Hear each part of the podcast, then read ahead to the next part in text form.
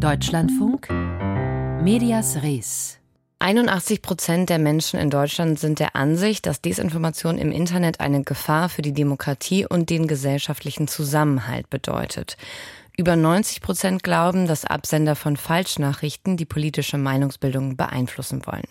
Das sind Ergebnisse einer neuen Studie der Bertelsmann Stiftung. Und da steht noch viel mehr drin. Die Studie hat den Titel Verunsicherte Öffentlichkeit und die können Sie auch online finden. Das klingt erstmal alarmierend. Mehrheiten, die sich über den Einfluss von Desinformation Sorgen machen und das im Superwahljahr 2024. Ich wollte mir das mal einordnen lassen und habe heute Vormittag mit Christian Hoffmann gesprochen. Er ist Professor für Kommunikationsmanagement an der Universität Leipzig. Ich habe ihn zuerst mal gefragt, warum viele Menschen Desinformation als ein großes Problem ansehen. Das liegt sicher auch am öffentlichen Diskurs, also daran, dass wir halt sehr viel über Fake News und Desinformation reden. Es gibt natürlich auch einige aktuelle Ereignisse wie die Pandemie, in der es viel um Impfungen beispielsweise ging und deren Wirkungen oder zuletzt der Ukraine-Krieg, wo es viel um russische Desinformation äh, geht. Also es gibt diverse aktuelle Ereignisse, die dieses Thema immer wieder auf die Agenda bringen. Und insgesamt befassen wir uns also ja spätestens seit 2016 sehr intensiv mit dem Thema Fake News und Desinformation. In der Studie sagen auch mehr als die Hälfte der Befragten, dass das Thema Desinformation zu wenig Aufmerksamkeit bekäme. Sie sagen jetzt, es bekommt zu viel.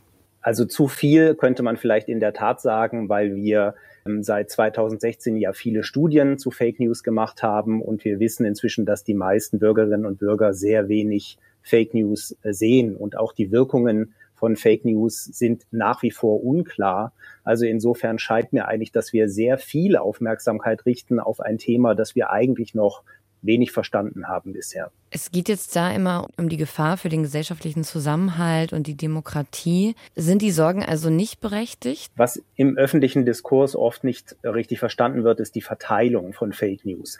Die meisten Bürgerinnen und Bürger konsumieren qualitativ hochwertige Medien und sehen sehr, sehr, sehr wenig Fake News. Also Studien aus den USA zeigen, das sind vielleicht 0,0 irgendwas Prozent von dem, was man im Internet sieht.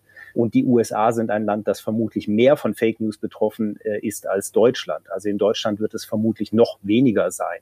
Aber es gibt eine Minderheit von Bürgerinnen und Bürgern, die relativ intensiv Fake News konsumieren, nicht ausschließlich, aber eben auch. Und bei denen ist es aber oft so, dass die diese Fake News gezielt suchen. Also das heißt, die haben ein bestimmtes Weltbild, möchten dieses Weltbild bestärken und bestätigen und suchen dann halt Medienangebote, die qualitativ schlecht sind, um ihre Voreinstellungen zu verstärken. Und das heißt, die öffentliche Vorstellung, dass Bürgerinnen und Bürger im Netz unschuldig herumsurfen, über Fake News stolpern, von denen in die Irre geführt werden und plötzlich Unsinn denken, das können wir in den Daten eigentlich überhaupt nicht feststellen. Wir haben hier bei Medias Res äh, vor etwas mehr als einem Jahr schon mal mit Ihnen über dieses Thema gesprochen und ich erinnere mich, dass Ihre Einschätzung damals sehr ähnlich war. Seitdem hat sich die Welt ja aber auch wieder ein bisschen verändert, vor allem wenn wir auf künstliche Intelligenz blicken. Und Anfang des Jahres hat die Schweizer Stiftung Weltwirtschaftsforum den Weltrisikobericht veröffentlicht.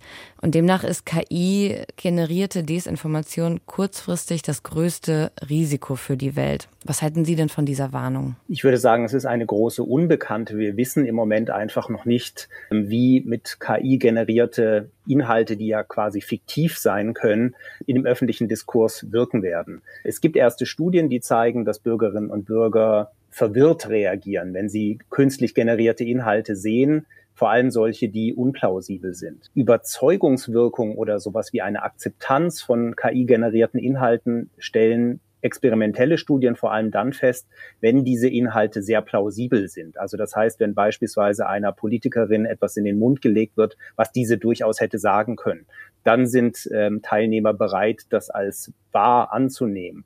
Aber wenn man Personen Aussagen in den Mund schiebt, die völlig unplausibel sind, die diese vermutlich nie tätigen würden, dann werden sie schnell skeptisch und kritisch. Und das liegt auch daran, dass wir aus der Forschung wissen, dass Mediennutzer eher mit zu großer Skepsis auf Medieninhalte reagieren als zu leichtgläubig. Also das heißt, wir reagieren oft mit einer kritischen Distanz auf das, was wir in Medien sehen und lehnen ähm, sogar häufig auch Dinge ab, die tatsächlich wahr sind, weil sie uns nicht gefallen oder nicht in unser Weltbild passen.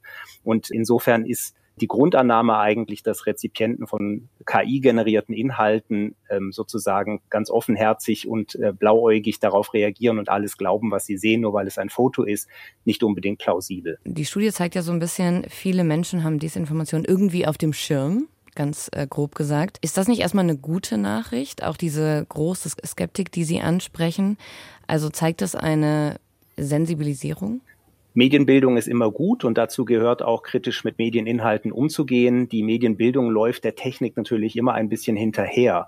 Ich bin im Moment noch, muss ich sagen, etwas kritisch gegenüber allzu intensiven Aufklärungskampagnen, die jetzt zum Beispiel vor den Gefahren von KI warnen, weil wir noch nicht wirklich wissen, wie groß die Gefahr ist, die von solchen KI-generierten Inhalten ausgehen. Und es, es besteht die Gefahr, dass wir Bürgerinnen und Bürger zu ängstlich oder skeptisch machen gegenüber Medieninhalten. Was bedeutet das jetzt für die Medienberichterstattung? Also heute werden ja zum Beispiel auch diese Studienergebnisse aufgegriffen. Wie sollten Medien mit der Berichterstattung über Desinformation umgehen? Ja, das ist in der Tat schwierig. Es ist ja auch eine Aufgabe des Journalismus, eben auf Gefahren hinzuweisen. Und wir wissen ja, dass die äh, journalistische Berichterstattung einen sogenannten Negativitätsbias hat, also eher auf Gefahren hinweist, als jetzt zum Beispiel äh, Chancen zu betonen. Und das sehen wir sicherlich beim Thema Fake News auch. Ich würde mir schon eine weniger ängstliche Berichterstattung und ehrlich gesagt auch eine weniger intensive Berichterstattung zu dem Thema wünschen, weil der öffentliche und mediale Diskurs sich doch recht stark vom Forschungsstand entkoppelt hat inzwischen und in der Forschung inzwischen entspannter, etwas ruhiger mit dem Thema umgegangen wird, differenziert mit dem Thema umgegangen wird und einfach nicht äh, sozusagen eine generelle Panik verbreitet wird. Die meisten Bürgerinnen und Bürger konsumieren sehr wenig Fake News. Das sagt Christian Hoffmann von der Universität Leipzig, mit dem ich vor der Sendung gesprochen habe.